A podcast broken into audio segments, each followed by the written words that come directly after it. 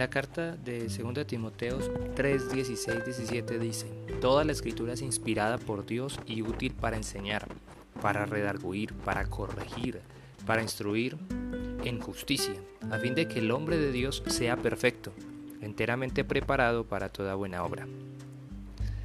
No sé tú qué piensas, no sé tú qué has hablado con el Señor en tus tiempos de oración, qué es lo que tú imaginas para tu vida. Pero esta palabra la envía el Señor a todos nosotros, sus hijos, sus siervos. La escritura de Dios, toda su palabra, ha sido inspirada por Él. Quizás muchos piensan, pero fueron hombres quienes la escribieron, sí, pero fue Él que trajo la inspiración. No sé qué es lo que te inspira a ti, si son tus hijos, si es un familiar, si es alguna otra cosa. ¿Cuál es el motivante de tu vida? ¿Qué es lo que te motiva a seguir viviendo?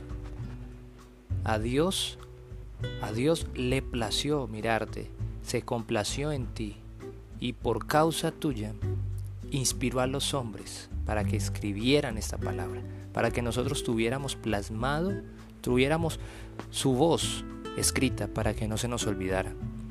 Sigue diciendo la palabra y útil para enseñar. Ese es un manual. Toda la Biblia es un manual. Allí están las instrucciones que Dios nos entregó. Cuando tú compras eh, una nevera eh, o un electrodoméstico en, en un almacén, siempre todo producto viene con su manual para saber cómo instalarlo, para saber cómo utilizarlo.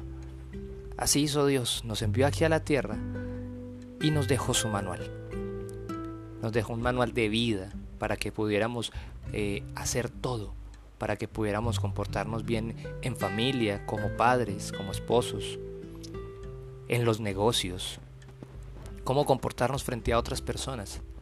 Allí, en esa palabra, está completamente todo lo que nosotros necesitamos para poder vivir una vida plena aquí en la tierra. Está en nosotros escudriñarla, está en nosotros estudiarla, porque en ella encontramos toda la verdad.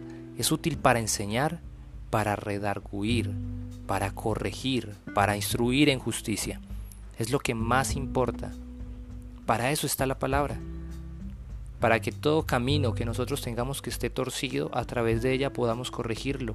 Toda decisión que tomemos fuera de ella, que no esté en base a su palabra, es una decisión mal tomada.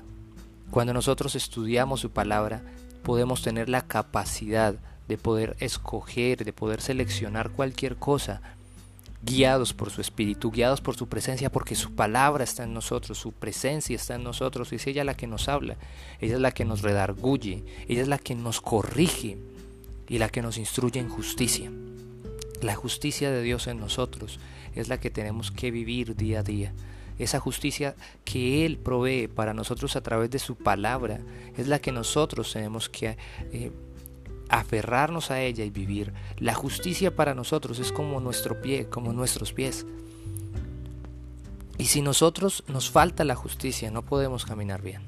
Si nos hace falta la justicia en nuestras vidas, todo se desmorona a nuestro alrededor. Y sigue diciendo la palabra, a fin de que el hombre de Dios sea perfecto, enteramente preparado para toda buena obra.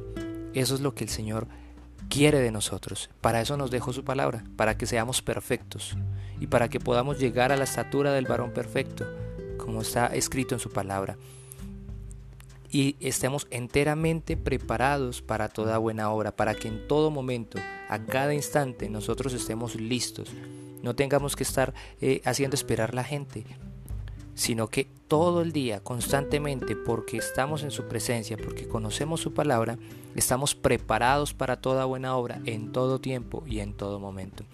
Así que reflexiona en esta palabra, pídele al Espíritu Santo que te instruya, te direccione a cómo estudiar su palabra y que la presencia del Espíritu Santo y que el Señor mismo sea el que te guíe de aquí en adelante. Bendiciones para ti y toda tu casa.